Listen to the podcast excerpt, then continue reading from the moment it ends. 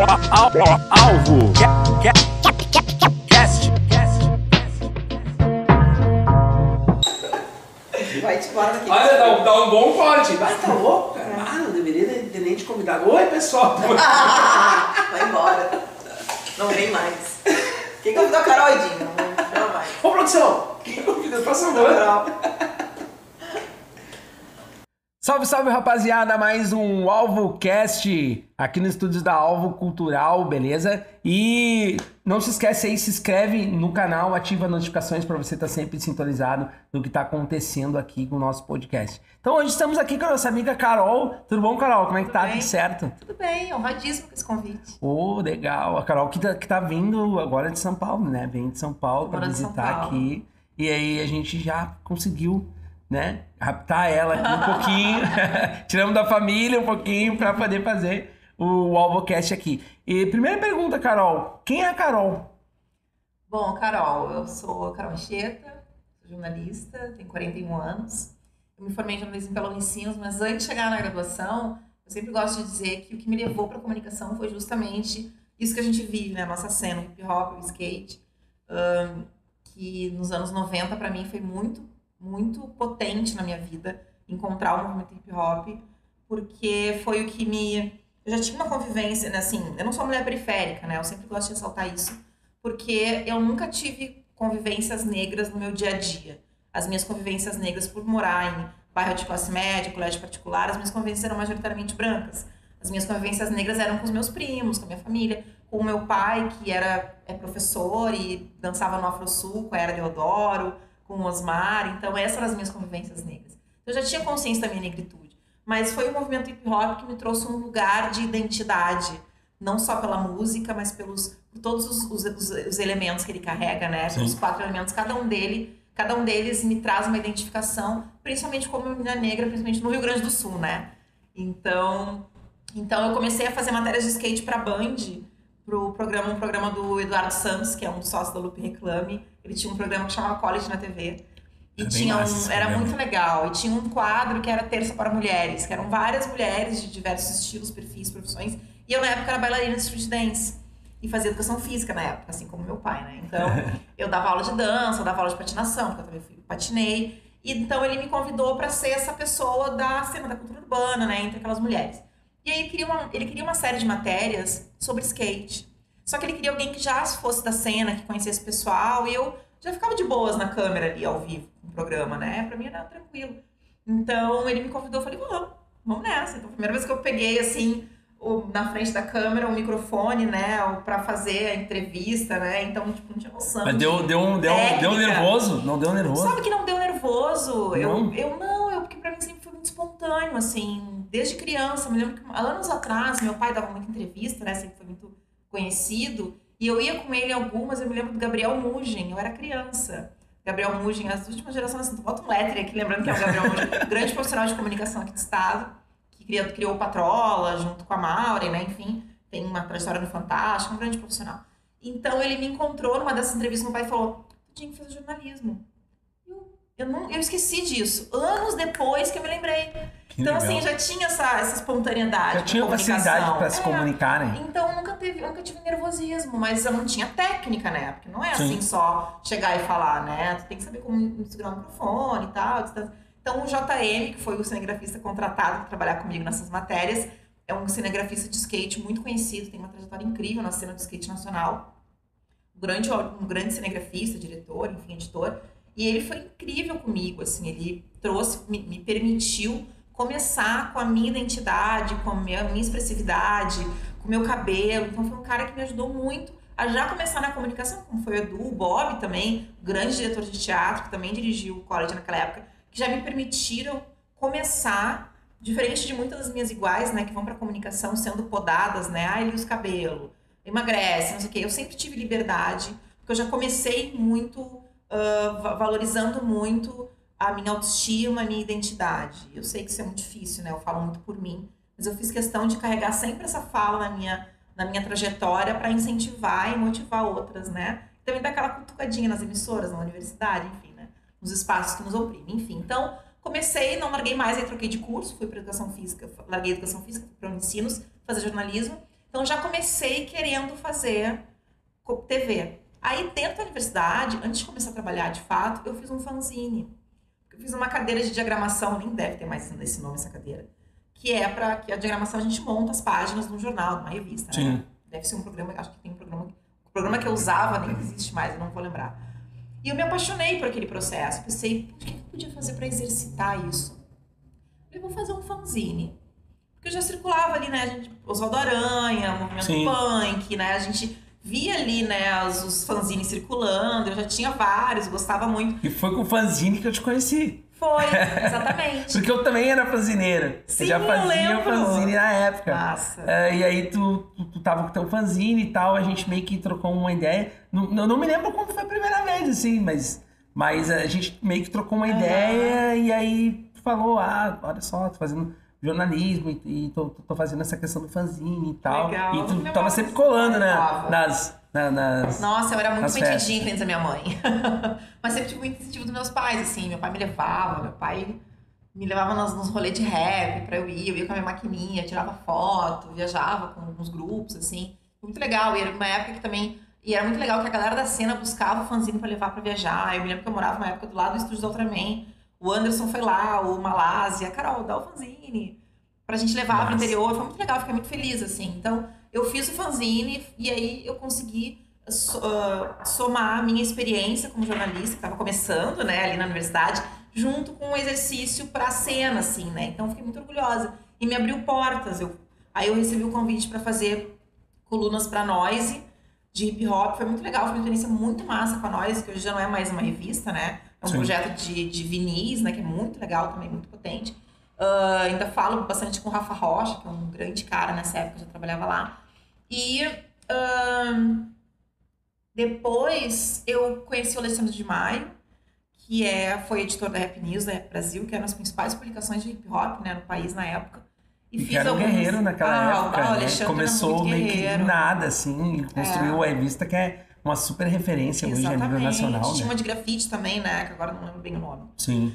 Então, o Alexandre me convidou, foi muito legal. Fiz algumas colunas, acho que não foi coluna, acho que foram entrevistas, enfim, foi muito legal. Então, eu já tinha conseguido guardar um portfólio, assim, né? E aí, na, na universidade, então, veio o estágio na TV Unicinos. Então, eu comecei o estágio já no segundo semestre. Então, eu fiz toda a minha graduação trabalhando e estudando. E logo que eu cheguei na TV, eu já fui para ao vivo praticamente. Fiquei pouco tempo fazendo produção e um programa gravado, já fui para ao vivo, então fiquei muito cancheira de ao vivo. Eu fiquei fazendo bancada do telejornal sete. Eu fiquei sete anos lá. Eu fiquei seis anos fazendo bancada de jornal. Então depois eu fui pro Canal Futuro no Rio de Janeiro, depois que eu me formei. Também apresentando jornal, fui âncora. Aí fiquei morando no Rio, fiquei quatro anos. Aí quando eu saí do Futura, uma coisa que eu sempre fiz muito foi frilar muito, né? Então, depois eu fui, fui editora de texto no encontro com a Fátima na, na Globo. Daí, quando eu voltei pro Sul, eu trabalhei em Octo, que é um projeto da RBS TV que era muito massa. Muito bacana. Qual eu tive oportunidade de. de... Isso, de recebi participar. muita gente da cena lá, foi muito legal. Foi também o o Rashid, foi muita gente da cena nacional também, passou por lá. Então, quando eu saí do Futura, eu já trouxe pra mim de novo, assim, a retomei a, o compromisso. Quer dizer, eu sempre tive esse compromisso, mas eu retomei a decisão de continuar direcionando a minha carreira para as artes, principalmente para a cultura urbana, né, junto comigo, e mais o feminismo negro que eu encontrei no Rio de Janeiro. Sim. Então, porque lá, Porto Alegre é muito segregada, né? Sim. Muito, ainda muito, obviamente, um estado muito racista, e Porto Alegre é muito segregado. Claro, hoje a gente tem outra geração, né, que já que, ah, que tem outros caminhos de conhecimento e questionamento e consegue de outras formas furar as- algumas barreiras que a gente, né, anos 80, 90, não Sim. conseguia tanto. A gente já lutava, mas com outros caminhos. Hoje a gente tem mais teóricos negros, mais educação. ah, pen- falta muito, né? Sim. que é professor, né, lascado, sabe Sim. mais que eu. Ainda falta muito, mas eu tenho muito orgulho de ver essa geração hoje mais ahn, mais questionadora, assim, né? Com mais também com mais armas de, de buscar conhecedora dos seus direitos, né? A gente Sim. tinha outras maneiras de lutar, mas que nos afastava muito do conhecimento de direitos, né? Enfim, então eu voltei para o Sul, então depois desses quatro anos, trabalhei em Octo um tempo, depois eu fui para o Jornal do Almoço, também foi um período muito interessante, eu fiquei acho que dois anos e meio lá, Fazia muito tempo que o JA não tinha uma editoria de cultura e arte, então eu consegui, mantendo também a minha identidade, fazendo, uh, fortalecendo a cena cultural. É, e aí tu voltou num processo já de transformação do, de, mais ou menos do Jornal do Almoço, porque daí já tinha o Manuel Soares, né, que, tá, que tinha feito algumas coisas ali. É, o Manuel, ele tem um outro perfil de editoria, Sim. né? Ele tem um foco bem específico de periferia, Sim. né? E, mas ele, eu acho que ele também fazia matérias de cultura. Mas a minha editoria era exclusivamente cultura e arte. Sim. Inclusive, o Manuel tem um trabalho, obviamente, muito valoroso, assim. Só levanto, abro um parênteses aqui, que uma coisa muito difícil, assim, nesses, nesses processos, é que sempre quando sai uma pessoa negra e entra outras, o contexto social entende que a gente está um tomando o lugar do outro. E não é isso. E não é isso. Não claro. sei se a emissora trabalha dessa forma. Nunca chegou em mim. Não posso dizer que não foi. Sim. Mas somos profissionais diferentes, né? A gente tem olhares Sim. diferentes. O Manuel tem uma carreira incrível. Mas eu gosto muito de ressaltar isso, assim, que a tendência da sociedade é nos colocar no mesmo lugar, né? Como seres únicos, lugares Não, mas é, é, eu digo no sentido que, de que continuou, né? Começou é, essa questão do, Manuel, depois vem tu, hoje em dia já tem representatividade negra através da Fernanda, do MacBee, do, do, do Fábio. Tem né? pouca. Né? Mas ainda, que... ainda é pouco, né? Ainda é, é pouco. pouco. Eu acho que não. não, não claro, eu não me A gente não pode se colegas. contentar só com, é. com, com. Eu não me com, refiro aos colegas, eu me refiro ao cenário de emissora e não me refiro só a RBS, são todas, né? Sim. Hoje a gente vê, né, mais colegas negros trabalhando, mas eu ainda acho ainda que, é tem, pouco, é. que tem ainda uma relutância das emissoras em procurar formar e trazer e potencializar profissionais negros, né? Tanto a Fernanda como o Fábio, né, e o, uh, e o Mark que são grandes amigos nossos também, né? Sim, Tem um trabalho maravilhoso. Então, eu acho que são presenças muito, de muito valor, mas que eu acho que as emissoras ainda precisam reconhecer uh, mais profissionais negros, e se não encontra, que normalmente é desculpa, né? Ah, mas ninguém se candidatou porque falta de representatividade afasta as pessoas, né, de querer estar Sim. nesses lugares porque que não vão ser contratados nunca. Então, as, as empresas, aí não falo só das emissoras, né, toda empresa precisa buscar essas pessoas, né, ser reconhecedora da realidade social do seu país, de que é um país que ainda tem, tem muitas barreiras para a população negra. Então, se a gente tem poucos, não tem, né, a gente tem muito profissional, muito estudante negro de comunicação se talvez eles não tenham, não cheguem aos lugares de formação que eles esperam do profissional, que formem então esses profissionais, né? Essa é esse é o papel social de uma empresa, Sim. né? De proporcionar conhecimento e formação para todas as pessoas. Mas enfim, uh, encerrando a sua pergunta, né? Que a gente acabou indo para outras questões. Mas enfim, então é isso. Aí depois eu voltei, saí do JA e fiz, comecei o mestrado antes de sair. Uh, fiz mestrado em design, sou mestre em design, com especialização em design estratégico para inovação social. O foco da minha dissertação é afrofuturismo e moda sustentável. Uh, posso falar um pouco mais depois sobre isso. Não é, eu acho que depois a gente entra no afrofuturismo, né, que é importante para Sim. e agora, e, aí eu mudei para São Paulo, né? Eu passei ainda pelo governo, fui assessora de diversidade da Secretaria de Cultura, com um convite muito, muito genuíno, muito querido da Beatriz, né, secretária de Cultura mas eu fiquei pouco tempo, porque em seguida eu mudei para São Paulo, mas foi uma experiência bem interessante. Então, agora em São Paulo eu continuo freelando, finalizei o mestrado e continuo trabalhando. Oh, legal, legal. É, Carol, assim, é, gente, no, no, nós, MCs, né, é, a gente tem uma visão uh, diferente de muitas vezes é, a questão do, do hip hop, de tudo que a gente viu nos anos 90, nos 2000. Como é que tu qual é a tua visão do, do, do, do hip hop é, do, do, Rio Grande do Sul na, naquela época? Tu que era uma mulher negra, não era uma mulher periférica, uhum, né? Uhum. E, e tinha esse peso também, eu lembro que tinha um pouco desse peso, porque é, é, o rap sempre foi uma cultura muito machista, uhum. né? E, e, não, tinha represent, não tinha muitas representatividades negras na época, né? Sim. né? E, e muitas vezes quase nenhuma, em algumas épocas quase nenhuma, Verdade. né? É, eu lembro que quase nenhuma negra, quase nenhuma na, uhum. na, na, na, época do, dos anos 90. Como é que era, tipo, tu, a tua atuação, assim, é, a tua vivência dentro do hip hop nessa época, na época difícil?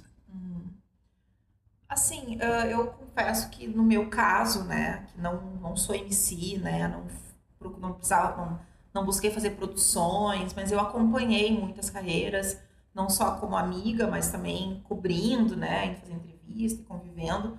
E realmente era muito difícil, né? Tanto Sim. que não tinha internet, né? A galera trazia disco, sei lá da onde, carregava o disco pra tocar no morro, carregando as caixas de disco, né? Enfim. É empurrava bom, a galera, é bom a galera saber disso, né? É. É bom a galera saber que o DJ, pra, pra você que tá né, né, nessa época agora, né? Na época da internet, do, do, do- da controladora, né? É, o DJ carrega- carregava uma caixa de feira enorme, assim, com todos os discos. E ele tocava aqueles discos na, na, na festa. E era assim que rolava, né? Então, tipo, era toda uma produção e tal, era É, muita era coisa. difícil. Assim, no meu caso, foi. Ah, eu não tive dificuldades, né? Porque também não precisava trabalhar com hip hop, né? Mas ah, pra mim era. Foi muito um período de autoconhecimento, assim, sabe? Então me permitiu conviver com outras meninas negras, entender a realidade delas que ela é diferente da minha, né? Me, me ajudou a repensar algumas coisas. Ah, Eu não tinha ainda o questionamento do machismo, mas tinham coisas que já me incomodavam, né? Mesmo ainda não sendo conhecedora do feminismo, tinham situações que me incomodavam, assim, né? Em relação à não presença de mulheres, né? Eu via as meninas naquela época se incomodar com o machismo, as meninas da Zamp, a Lica, ah, enfim, a Malu, né? Querida, saudosa, saudosa Malu, grande mulher. Ah, então, para mim foi muito transformador, assim, para mim foi muito importante, porque, como eu falei antes, me deu autoconhecimento. Então, eu vou te dizer que, no meu caso, na minha, na minha realidade, né? Sim.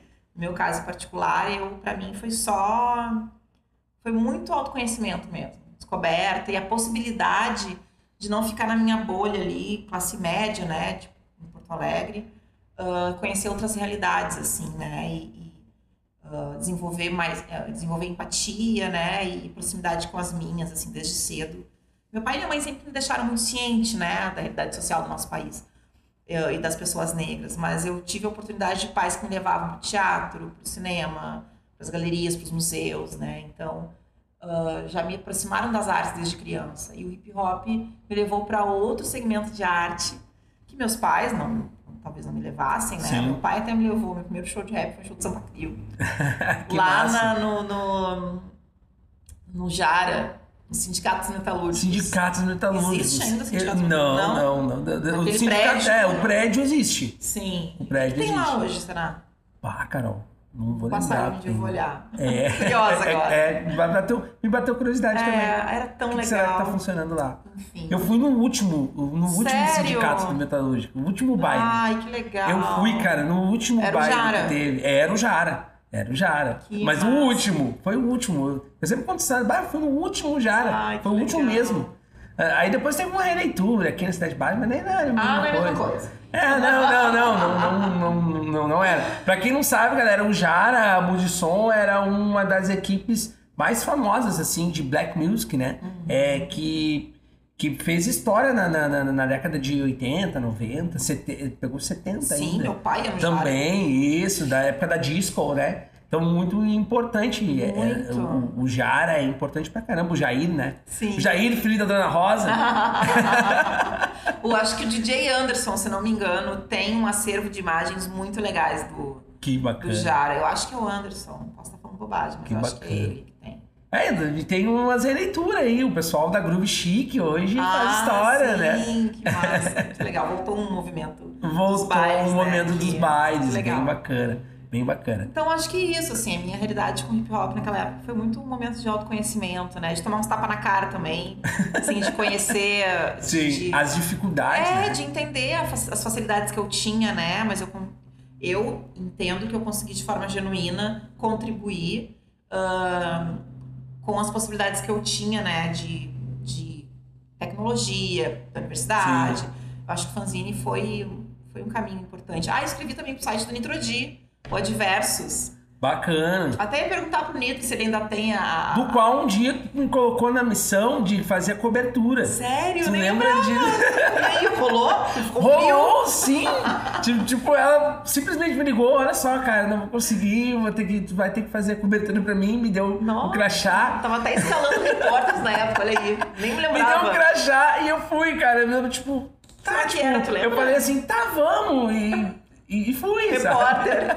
Muito bom. Eu não me lembro disso. Fui, Ai, tua memória é ótima. Sim, é, eu, eu, eu fiz a cobertura. Eu tenho, eu tenho foto disso, eu vou te mandar. É, me Eu manda, tenho foto eu com crachada de Ai, versos. que ótimo. Crachá lindo, eu adorava crachá de versos. É, tipo, escrito, logo acho que era diversos escrito imprensa, não era? É, acho que era. É, ah, cara, eu fiquei, Que fiquei todo orgulhoso. Ah, eu sou imprensa agora Ai, que ótimo, Tipo, que bom, que de bom. ninguém eu virei imprensa. de ninguém, acho.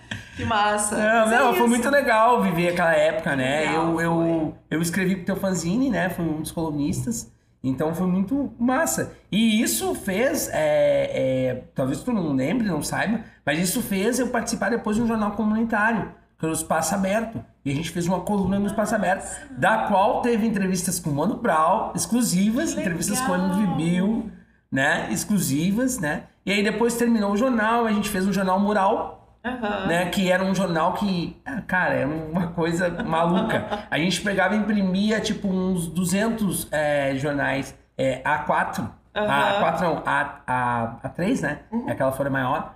E aí a gente colava, cara, nas paredes da quebrada, assim. Ah, tipo lambe. Esse tipo lambe, e a gente legal. colava. E aí a gente, tipo, jornal mural era. Jornal Que mural. legal, cara. E aí foi isso, assim, tipo, foi, foi legal que deu uma, uma. Me motivou pra fazer outras coisas, assim. Que né? massa, fico muito feliz Fez de pa- saber. é. Que legal, cara. Eu tenho muito orgulho dessas repercussões de, do meu trabalho, das minhas ideias, né? Das coisas que eu pirava, assim. Eu sempre fui muito inquieta, então eu fico feliz de ver essa, aquela banda muito incrível que chegou de carroça naquele lançamento lá no Ataque Frontal. Ataque Aquilo foi tão frontal. maravilhoso, porque assim, o Piá tinha um espaço cultural que chamava CCR. Que era, acho que foi a única casa de hip hop que teve no centro da cidade, assim, né? É, pois é. Acho que... Era um centro cultural de hip hop, era maravilhoso, é uma Não casa outro, linda, assim. do lado da Redenção. Olha eu aqui tomando a frente do, Sim. podcast. Enfim, só pra contextualizar, eu até dei aula de hip hop lá um tempo, foi muito legal. E teve o lançamento do disco do Ataque Frontal, Edinho, muito obrigada pela lembrança. E foi, chegaram de carroça, vocês lembram? Isso foi muito maravilhoso. Os caras Foi chegaram de carroça. incrível. Eu amava o som do ataque frontal. Ainda gosto, lógico, né? Inclusive, eu fiz um trabalho de fotografia com o ataque frontal, que foi muito legal. Bacana. Eu fui com eles na Bom Jesus. Tu Jesus. participou daquele projeto das caixas de leite? Então, Do CD das caixas de leite. era sobre isso. Eu fiz o trabalho de fotografia sobre esse lançamento nas, da, com a capa, que era uma capa uma caixa de leite, que eles abriam, né? E Eu me lembro do, da, da- era, era um, era um reciclador, né? Na, na, na frente com uma, com uma tatuagem tipo de Superman. Ah, isso eu não lembro da Super-herói. capa. Não é. lembro da arte. E aí eu fiz um trabalho de fotografia que contava essa criação. Então eu fui com eles, era Bom Jesus, né? Tá frontal era Bom Jesus? Não, a Tacfuntal era Zona Sul. Zona Sul. Zona Sul, Cruzeiro. é. Cruzeiro, isso, exatamente. A gente foi lá, eu fui com eles fotografar. A gente foi num lixão. Não era um lixão, era, era um, um lugar de reciclar, de reciclar lixo. Sim. A gente tirou foto deles em cima das, de uma montanha de caixa, eles pegando a caixa. Então, eu fiz um storytelling, assim, de todo o processo de criação do CD. A gente chamou, como é que é o nome do artista, que, era, que é B-Boy? Hoje eu acho que ele trabalha junto com o, o Rafuage lá na casa do Hip Hop, em Esteio. Ai, desculpa, a gente esqueci o nome dele. O Waco? Acho que sim, Eu acho que é o Waco. que dá aula de dança. Esse já é Ele isso. Artista Ele- também, Ele se né? dá um outro nome hoje, mas é. Era é- ele que é fazia, né? Sim. Ai, gente, tomara que eu não esteja enganado. Jackson é o nome dele. É, não me lembrava. Aí a gente tirou foto dele fazendo passo a passo. Ficou um trabalho de fotografia tão lindo. E eu, e eu imprimi, né? Tinha que revelar as fotos. E eu botei as fotos atrás de caixas de leite. Foi tão lindo Massa. aquele trabalho. Eu tenho ele. Eu vou fazer uma foto, vou postar. Vou marcar o ataque frontal. Então, eu. O ataque frontal eu gostava muito. Gostava muito da Lica. Gostava muito do. Gostava muito do tamboreiro. Do Preconceito Zero, era, né? É, gostava muito do som que ele fazia, gostava muito do som do branco, Legal. da banda do. Como era a banda do Buiú? A banda do Buiú. Pá, cara. Ai, gente, olha. Isso, acho Esquadrão que sim. Edinho está me salvando nas referências. Edinho, Edinho na produção. Nossa né? enciclopédia. nós, nós temos produção, viu? É, não é só os, os podcasts do Spotify que tem produção jornalística atrás. Nós Né? temos. Só. Então, ah, eu gostava, assim, eu gostava de quase todo mundo. eu gostava Sim. de tudo que circulava, assim. Eu não vou lembrar o nome de todo mundo. Eu gostava muito da banda do Celso, do Polêmica. Ah, Pô, o Polêmica foi muito legal, cara. O Celso com todas as suas peculiaridades. Celso, tem que Pro- vir aqui, hein? Celso tem que vir aqui. O Celso Tem tem, que muita história, aqui. mas o Vá. Celso tem que ser tipo Celso tem que ser um 5 especial. horas. É um especial, daí a gente reseta as câmeras todas, Tem que para. ser um especial, exatamente. Celso tem muita história. Então, gostava muito das produções do. Eu gostava, achava, achava o som do Polêmico muito legal. Revolução RS. Ah, Um clássico. né? amor pelo Revolução, assim. Clássico. São muito incríveis. Eu fui, ah, levei o Leonardo, meu irmão que tá aqui.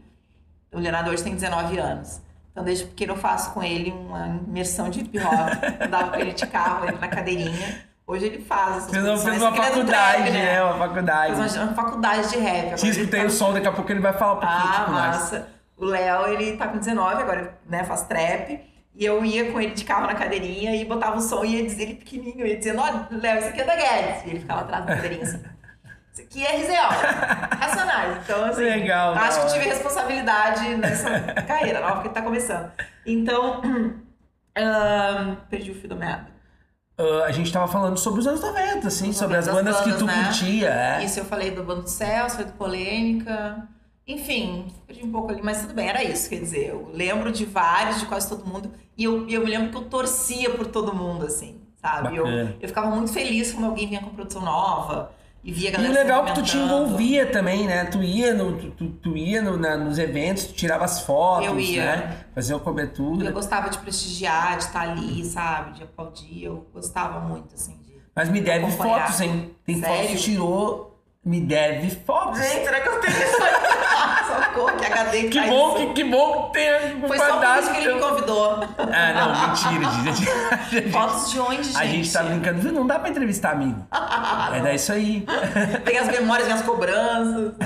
Foto de onde que a gente vemos, gente? Ah, cara, foram umas fotos que tirou, cara. Eu não sei, eu não sei se é no Fórum Social Mundial. Não me lembro. Não me lembro, lembro. foram umas fotos. Ai, que pena. É, mas, mas depois eu vou cobrar no WhatsApp. Quem acho que vai procurar o Léo, porque esse HD tá aqui, eu acho, na casa do meu pai. Léo vai ter que fazer essa busca nos 90 nos meus arquivos de foto. Pode crer. E- então, Carol, e toda essa, essa experiência com, com jornalismo de- de- veio meio que é, meio que misturado também com a questão da ascensão da literatura, ma- mais ou menos também, né? Pra E aí a gente, é, pra, pra, pra ti, é, isso, tu leu muito, teve oportunidade de, de entrar nesse mundo. Eu tô falando isso porque hoje é, a literatura, através dos slams, através de- de- dessa nova geração, hoje o hip hop tá muito atrelado a isso, né? O, o, o rap, o hip hop tá muito atrelado a essa questão da juventude ler, da juventude se informar, né? Da- dessa nova juventude ter uma nova concepção de mundo, e isso passa pelo empoderamento feminino, isso Sim. passa pela cultura antirracista, Aham. né? É, é- é- essa, esse resgate que a gente está tendo na, da nossa própria cultura, né? A- da- atra- através da, da, da, da literatura, esse resgate da cultura, principalmente a cultura negra, né? Sim. Quebrando esses padrões eh, eurocêntricos, né? Então, Aham. é, eu te digo isso. E como é que foi essa caminhada pra ti? Assim, tu estudou muito, leu muito sobre essas coisas durante essa, é, essa, essa apropriação do, Uhum. do jornalismo? Não, eu comecei a ler autores negros de mestrado. Caramba! Achei que fosse antes. Assim, foi antes, mas eu comecei muito depois, assim. Eu, eu, eu sempre trabalhei muito, né? Então, ah, os meus estudos de, de leitura sempre foram muito ah, de, de entretenimento, assim, de descanso. Então, eu demorei um pouco para chegar nas, nas, nas publicações negras, assim. Eu acho que foi quando eu, eu já estava no Rio. Eu li alguma coisa anos atrás, assim, mas eu não, eu não vou lembrar te dizer o que exatamente, assim. Mas acho que isso é uma realidade meio comum, assim. É, eu a- acho que eu comecei junto com todo mundo, é, sabe? eu também não, não, não consegui, assim, ler muitas coisas, assim, antes. É, não tinha. É, Tinha, mas não chegava pra gente, né? é, é era difícil acesso também. Uma Conceição, né? Um, enfim. Enfim, tantos, né? Mas era difícil, assim, a gente não tinha esse acesso, né? Então. Hoje em dia, com o globalismo, essa coisa global, né? Eu acho que É, agora a gente consegue A gente consegue. internacionais, teóricos negros Sim. internacionais, né? Africanos, ingleses, ingleses americanos, né? Norte-americanos, enfim. Ah, mas a literatura sempre me acompanhou, assim, né? Eu acho, eu concordo muito contigo, assim, eu acho que o slam trouxe uma relação com a literatura muito importante. Muito importante. com que certeza. nem sempre o rap, o rap, o rap tem, ele fala muito da importância da leitura, mas não é, a gente sabe que não é todo MC que lê, de fato, Sim. né? Ou que, não posso finalizar, né? Não posso falar para as pessoas, mas tu vê assim pela letra, pela rima que ah, nos anos 90 com muito protesto, né? Eu acho que a leitura era outra, assim. Era né? muito conhecimento de caso. É, exatamente. conhecimento de era muita dentro. vivência, né? É, e era um período que acho que foi necessário também, né, Carol? Pelo Exatamente, contexto político, Exatamente. pela- pelas coisas que aconteciam É. naquela época, né? Eu acho que uma coisa que, por exemplo, o MC da fala, né, que depois até o Brau também se permitiu, que é falar de amor, falar de, né, de ele foi tão criticado, Brau foi muito criticado, né, quando trouxe um projeto mais de, de R&B, de jazz, Sim. né, enfim, e o MC da que fala, né, quando o MC da me convidou para colaborar com aquela o livro que ele fez do primeiro EP, né, que ele fez. Essa aí é uma pergunta que eu ia mixtape. te fazer, mas já Ah, entrou, sim, já entrei entrou. já. Então, quando ele me pediu, ele fez pedidos específicos para cada pessoa fazer um texto relacionado a uma faixa da mixtape, ah, da primeira mixtape dele, né? Que é aquela que ele fez com o Fiote em casa, então, Sim. né? Vendeu a dois reais. Ah, que tem um nome, esqueci o nome, é. para quem. Esqueci, enfim, depois vocês botam aqui, eu sou péssimo pra nome. Enfim, então a mixtape, daí tu corta essa parte, tu bota direto falando, foi o nome da mixtape. Enfim, então a mixtape, ele me convidou para escrever sobre a faixa Sei Lá, que fala de amor.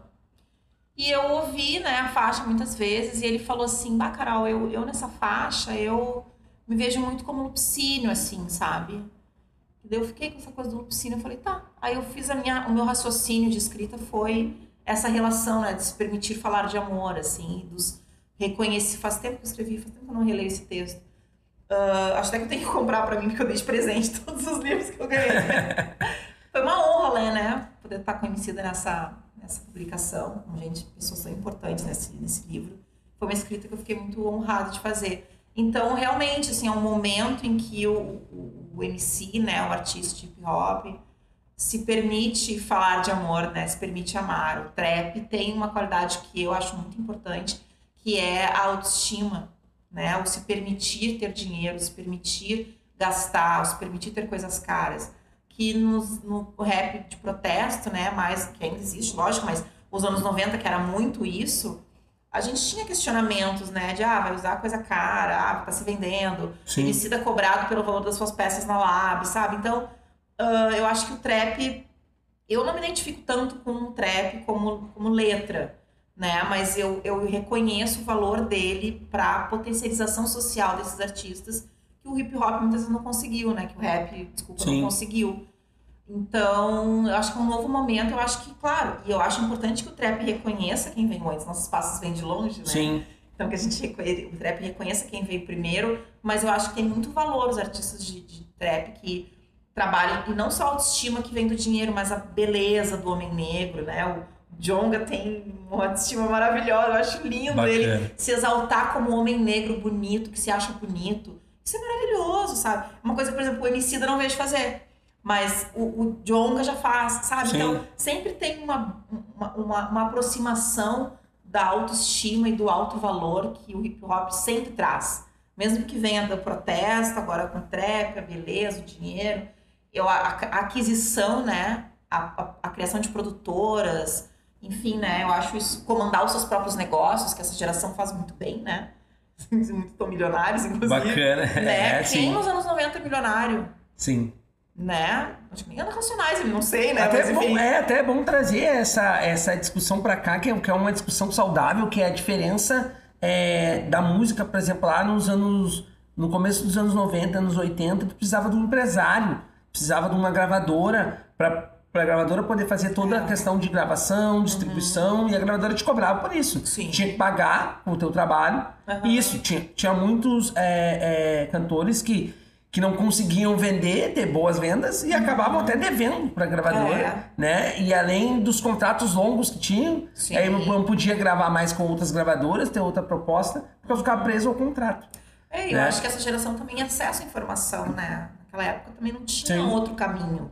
Hoje, claro, tu dá um Google ali, tu conhece, tu consegue fazer uma aula de, de, de gestão, pelo menos assim, o básico E necessário. hoje é, e né? hoje o MC faz tudo, né, Carol? Exatamente. É ele que abastece as redes sociais dele, ele que faz os- hoje em dia tráfego pago, né? O funcionamento, Sim. ele que, que tem que, que fazer toda a questão é, é, burocrática, tipo, de, da- das mídias Aham, digitais, é. né? Então tem, tem, tem tudo isso. Hoje tem muita coisa para poder se fazer para um, um cantor independente. Exatamente. Né? É, aí vocês que vão julgar se é mais fácil, se é mais difícil. É, Depende. ainda tem dificuldades, mas acho que são. Se somaram outras dificuldades, né? Claro que a música branca, né? Artistas brancos, obviamente, ainda tem mais isso, né? Ainda tem que lidar com racismo Sim, ainda, né? tem mais Os isso. artistas majoritariamente negros dentro da cultura hip hop, funk, enfim, né? Mas eu acho que são outras dificuldades porque os tempos mudam, né? Eu acho que não é um comparativo de dores. Eu acho que são tempos que mudam e o cenário vai se adaptando. Eu acho que o que não se pode fazer é desvalorizar quem veio antes e competir a luta de cada um, né? Cada um sabe das suas dificuldades, né? Da sua realidade, enfim.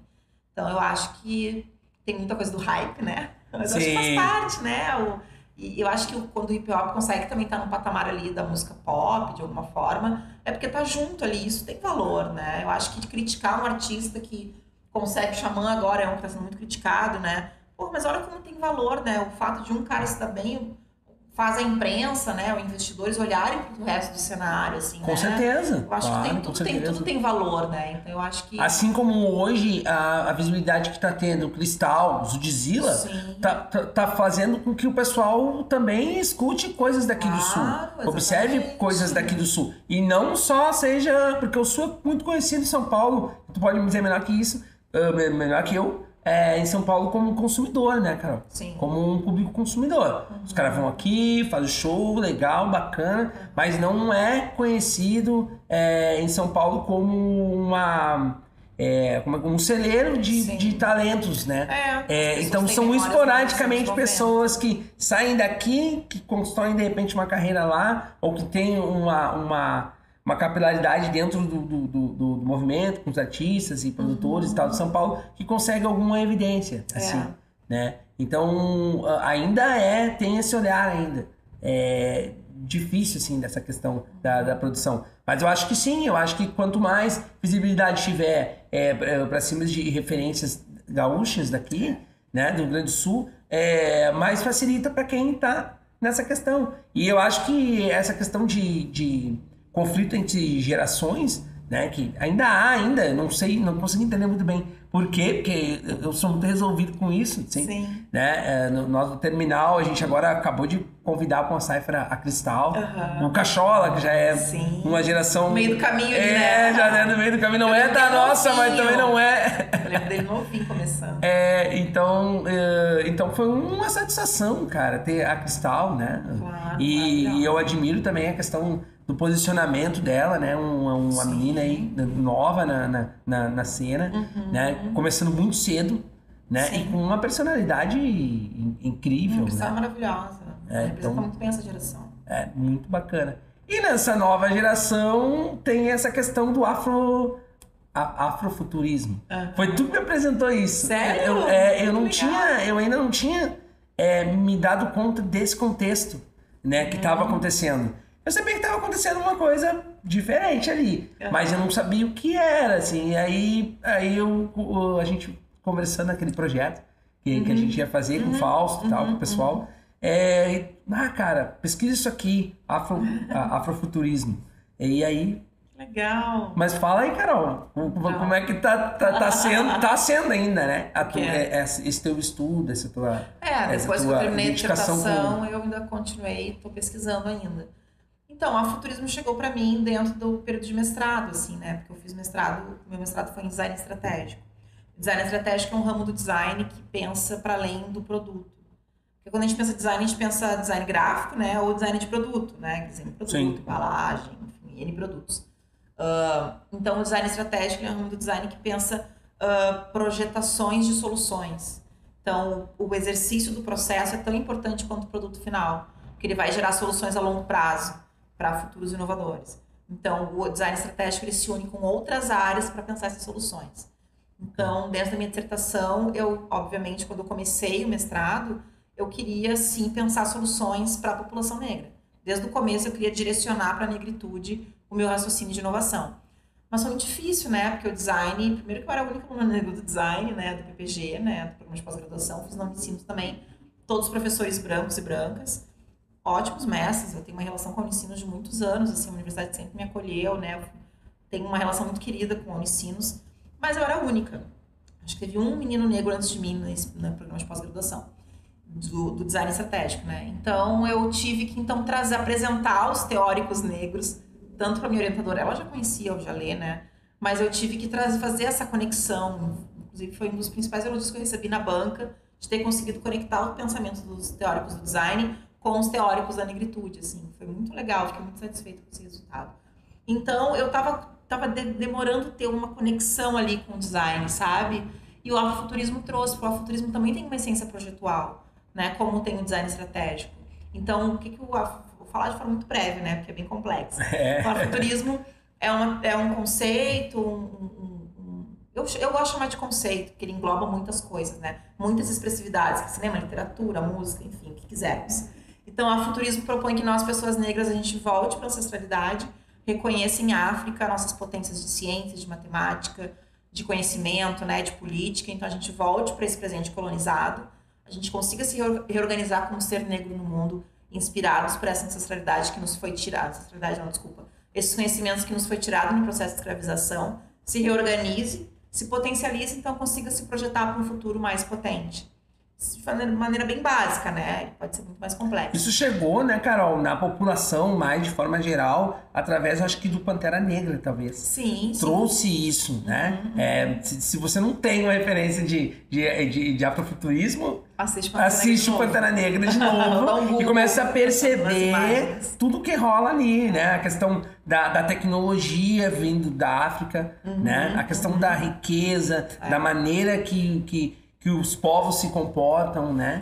É. É, se, se organizam, a, da vestimenta, das roupas. Tudo, né? tudo. É. é. O afuturismo ele se expressa ali no Pantera Negra é muito legal porque é um exemplo de todas as potencialidades que o afuturismo propõe, né? Legal. Não só estética, mas de identitária, como tu falou, né? De ciência, de conhecimento. Então, é, é, um exemplo muito bom, assim, não só pela, pela estética e figurino, né? Que deu o Oscar para Woody Carter. Então, é, muito, é, um, é uma boa fonte de começo, né, de start de, de conhecimento de afrofuturismo. Então eu trouxe minha dissertação e aí eu aliei ainda a moda sustentável, que tive duas bolsas, né? E uma das bolsas é do Instituto, foi do Instituto Renner, então tinha os critérios da moda sustentável. Então a minha proposta de dissertação é design estratégico e afrofuturismo na busca por uma moda decolonial sustentável. Porque eu entendo a sustentabilidade a partir uh, também da presença de pessoas negras e do conhecimento das nossas heranças uh, como povos originários, né, junto com o povo indígena, com os indígenas. Eu não tratei da questão indígena diretamente na minha dissertação, mas eu questiono de que quem é que dá pra gente, né, o que, que é realmente sustentável? Os povos originários que se relacionam com a terra desde sempre, né, e que às vezes a sustentabilidade hypada não traz, né, esse crédito. Então, a minha dissertação, eu, eu desenvolvi uma metodologia imersiva em afrofuturismo, que é uma plataforma imersiva que pode ser em realidade aumentada, se quiser, né? Mas é um protótipo. Então, meu workshop propõe esse exercício. Eu trouxe pessoas negras para participar. É uma imersão individual de afrofuturismo, que eu não vou explicar tanto porque é muito complexo. Mas eu disponibilizo o link da dissertação, quem quiser ver depois, pode Legal. deixar ali na, nos comentários, no, no, no, texto ali. E depois tem um workshop, enfim, então foi muito, muito bom, assim, né? Então eu fui aprovada com distinção, que é a nota máxima da academia, né? Fiquei muito orgulhosa. E me tornei, na época, não sei se ainda, né? Mas enfim, na época, a primeira mulher negra mestra em design estratégico no país. Oh, legal. E a minha proposta de dissertação inédita, né? Em relação ao design estratégico. Então, a princípio, não tínhamos, né? Notícia. Pô, parabéns, eu não, não, não, não sabia. Obrigada. Fiquei muito orgulhosa dessa construção científica que eu fiz. Eu usei de estudo, de estudo a Lab, né? Então, o Fiote me deu... O, foi a primeira vez que a Lab abriu, né? As suas portas, as suas, as suas trocas para um estudo científico, então fiquei muito feliz do Bacana. MC do Fiote me permitirem essa imersão, então fiz com a agenda do Leandro não é impossível, né? Então fiz Sim. com o Fiote, foi maravilhoso. Como vice-presidente da Lab, a fala dele foi incrível. Então, depois o Isaac Silva também está na, na, pesquisa. Uh, o Nove, que é que trabalha com desenvolvimento de produto dentro da Lab. Então, foi muito legal. E a partir dessa entrevista, desenvolvi o workshop. Uh, depois a parte teórica e desenvolvi essa metodologia imersiva. Foi muito legal, fiquei muito, muito satisfeita. Bacana. E, Carol, agora tu tá em São Paulo, né? Tá, tá morando em São Paulo. Uhum. Como, como, como tá sendo essa, essa, essa. Como foi essa transição aqui de sair do sul, Sim. né? Deixar abandonar meio que as raízes agora e tá em São Paulo, né? Como é, Sim. como é que tá sendo isso? Então, eu fui, a gente foi, eu e Eliezer, né, meu namorado, Sim. que também trabalha, também é da cena, né, dele de Salvador. Sim, Mas também uma grande figura, assim, que tem a presença na cena de, de hip hop de Salvador, na cena do skate, principalmente ele é skatista, né? Trabalhou aqui na Matriz Skate Shop, trabalha com comunicação, com marketing. Hoje ele trabalha com a Ryder, mas sempre também trabalhando com cultura de rua. Ele está fazendo hoje a conexão entre a cena de cultura urbana com a Ryder, assim. Então, a gente foi para São Paulo porque o Eliezer lançou uma marca com o Thiago Ventura lá, a Vents que é uma marca de streetwear, então foi muito legal. Ele foi antes. E a minha ideia era ir depois, né? A gente sempre quis morar em São Paulo, que pra gente é uma cena de cultura urbana que a gente sempre quis viver. é, é- é um local que te pro- propicia uh, oportunidades de trabalho. É, também. exatamente, exatamente. Então, para comunicação, principalmente né, no meu caso. E aí, ah, como ah, com a pandemia, né, a, a minha a minha a minha turma teve uma certa prorrogação.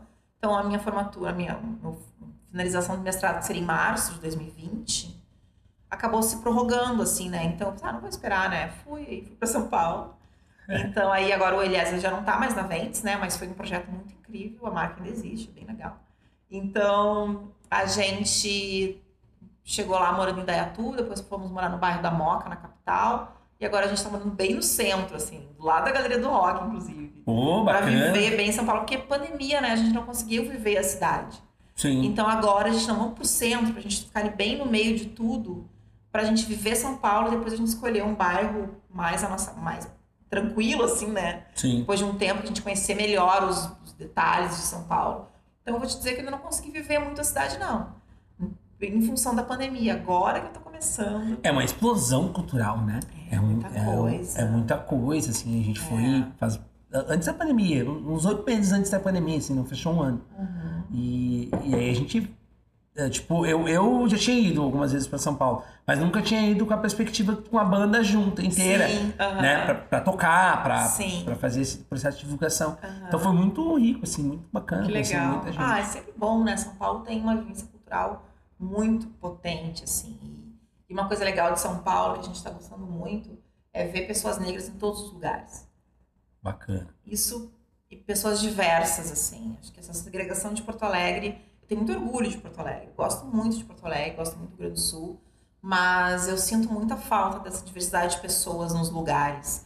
Como eu trabalhei também como jornalista, ah, ah, a minha vivência era do cenário cultural, né? Às vezes era só eu nos, nos eventos, nos lançamentos, nas estreias. Só tinham muitas pessoas negras, ou o mínimo de pessoas negras, quando era uma temática de negritude no, no trabalho, no projeto. Isso me fazia muita falta, assim. Isso é uma das coisas que eu mais lamento aqui em Porto Alegre, que essa agregação ainda nos atinge muito. E eu acho que, e obviamente não é a gente que vai resolver Sim. isso, né? Eu acho que isso quem tem que resolver é a branquitude. Eu acho que a gente tem mais é que se aquilombar e, se, se- e trabalhar junto, né? Porque ah, não dá mais tempo de esperar que a branquitude resolva, né? A Sim. gente tem que estar sempre junto ali, lado a lado, para conseguir se potencializar. Então, eu acho que, para mim, São Paulo, o maior valor hoje é esse, assim, de ver pessoas negras em todos os lugares. Todos. Claro que São Paulo também tem racismo, também, é lógico. Sim, mas lá em eu consigo lugares. ver, pelo menos Sim. assim. Ah, é difícil dar tantos detalhes assim, mas se eu vou, sei lá, num museu, numa galeria, eu vejo pelo menos 10 pessoas negras. Aqui, Sim. às vezes, não via nenhuma, nunca, sabe? E a gente sabe os motivos disso, né? Por que as pessoas não querem ir? Porque as pessoas não sentem pertencentes desses É, lugares, sabe que, eu, né? que, eu- que todas as vezes que eu fui pra São Paulo, eu, eu, eu senti assim que, pô, que tinha pessoas ali parecidas comigo. Exatamente. Não sabe? só eu, eu, eu não sei negras, te mas- explicar qual, É, é, mas é esse isso mesmo. É, ele numa totalidade, mas eu. Quando eu cheguei em São Paulo, comecei a viver a cidade, eu vi, Sim. pô, cara, tem pessoas muito parecidas comigo. Exatamente. Talvez pode ser com, a questão do, do, do, do- rap, porque é, o rap provavelmente. é visto de uma outra forma. Aqui o rap a gente tá. Ainda a gente tem que ficar quebrando barreiras, sempre. Sim. Ah, o que, que tu canta? Aí a pessoa olha pra mim e fala assim: Ah, tu canta. Ah, tu deve cantar samba, né? Canta pagode, né? Eu não. Eu canto rap. Ah, rap. Ah, legal. É, é, então tem. Lá em São Paulo não existe isso. Né? Por exemplo, não existe. Desculpa, não é, não existe. Eu, quando eu fui, não, não, não senti essa diferença. Sim. Né? E, e até esteticamente, tu vê uma população Sim. Tu não diferente. se sente tão solitário. né? Exatamente. É É, verdade. aqui parece que, claro, a gente é, um é um povo aqui que é, nós somos minoria, né? É, a É, princípio, aqui no, no sul, sim. Somos no Brasil, não. Mas no sul nós somos ah, minoria, então deve ser por isso que a gente vive um processo já bem é, é, doloroso, né? Sim. O, o Carol há muito tempo sendo restrito por várias coisas em que a gente já se acostumou de uma forma estrutural a, a, a, a ficar na defesa, sabe? Andar sempre, tipo, Sim. na defesa, sabe? Então a gente já anda sempre meio que espiado, como diz os caras, né? A gente anda sempre espiado. Então eu acho que a- acaba sendo um processo de pertencimento maior, né? É. Quando tu, quando tu sobe e vê outras possibilidades. Eu acho É, que. no Rio eu me senti assim também, não me senti É. solitária. Pois é. É. Essa é, é, é- é uma das diferenças, né? Quando a gente sai daqui, né? Se, se, se, você sair daqui também, talvez você tenha essa sensação. Até, até comenta aí no, no, É. no- no podcast como é que Verdade, é é um essa, essa visão, é um bom exercício. Então, Carol, queria que tu deixasse, finalizasse com nós, deixando uma mensagem pra rapaziada é, da juventude negra, mulheres negras, né? Mulheres que estão tentando aí, começando, de repente, no jornalismo, né? eh, essa questão da faculdade que, infelizmente, é, a gente está vivendo um momento de restrição de direitos, né? Sim. A gente está sendo restringido de vários direitos. Mu- Muitos já. A geração futura, tomara que não, mas ah, pode ocorrer que a geração futura tenha uma restrição muito grande à, à, à faculdade, né? É, devido ao sucateamento da faculdade, a falta de, de incentivo né, governamental, enfim. Então eu queria que tu deixasse uma, uma mensagem bacana para quem está começando, para quem está vivendo isso e que- quer seguir carreira. Bom, para comunicação, eu sugiro que vocês não, as pessoas não esperem somente as emissoras. Hoje a gente tem N caminhos para se comunicar, né? A internet tá aí, é um mar de, de, de possibilidade. Quem quiser muito trabalhar em emissora, vai, toca a ficha, segue firme. Mas não se restringe a isso, porque as emissoras ainda são lugares opressivos, ainda são lugares embranquecidos. Então, a gente não pode tocar a ficha só num lugar. Eu acho que hoje é uma geração que tem muita oportunidade de espaço de comunicação, né? Com podcast, com YouTube, enfim, tem N redes, né? N caminhos para isso. Ahn, Votem. Ó, faz o título de Votem. eleitor, faz o título de Votem. eleitor e A gente tem vota. que tirar, A gente tem que. É, a gente acabar com a tem que milícia lá. acabar com, tá com essa mais. coisa que tá acontecendo aí, Então, a né, principal coisa que eu digo hoje é votem. Não tenho, eu, eu, eu, não- tenho grandes conselhos, assim, sabe? Eu Sim. acho que. Eu, eu, eu, sei que eu, por exemplo, eu lutei muito pela minha identidade, né? Mas eu sei que não é fácil, né? Então, eu, eu- no meu lugar é confortável dizer lute pela sua identidade, mas nem sempre todo mundo consegue, sabe? Eu sei Sim. que, e que daqui a pouco, para essa pessoa, vale mais ela estar lá, mesmo que ela se restrinja um pouco, assim, se recolha um pouco para poder. Então, eu acho que o que eu posso dizer é não desista, assim, né? Não submeta, se, se possível mas não desista, né? Porque eu acho que quanto mais pessoas negras a gente tiver nos espaços de comunicação, e mesmo eu digo pela academia, assim, é óbvio que também, né, a minha situação como acadêmica foi construção de uma relação com a academia, com a universidade, né? Enfim, eu tive bolsa, né? Agora nem sei o que vai ser das bolsas nesse país, né? Enfim, Muito difícil. então, mas eu acho que é um sonho que precisa ser vivido, assim, né? É um sonho que precisa ser lutado.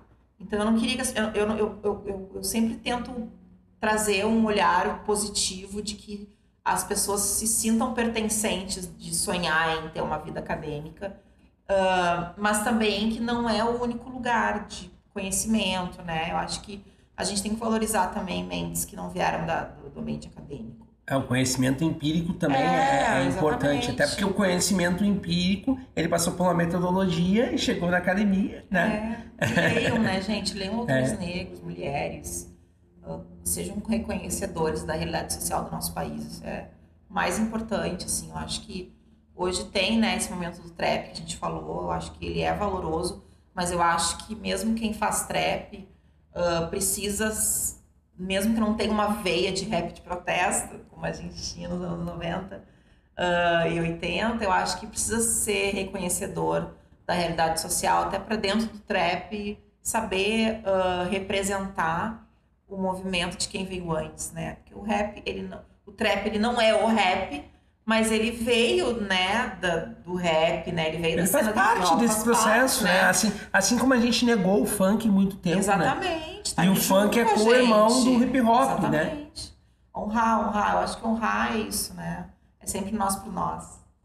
Então tá, Carol, queria te agradecer, né, Obrigada. mais um, um, uma vez também, te desejar um bom retorno, né, daqui a pouquinho, para São Paulo. E estamos sempre aí, pessoal. Então é o seguinte, esse foi o, o Alvo Cast. Se você quiser é, saber mais informações, entre nas redes sociais da Alvo Cultural, né, arroba Alvo Cultural no Instagram, Facebook. E também te inscreve no canal, ativa o sininho para receber as notificações é, dos do nossos vídeos. Todas as quintas nós vamos estar tá postando vídeo novo lá. Então até a próxima quinta. Valeu, tamo junto, é nóis.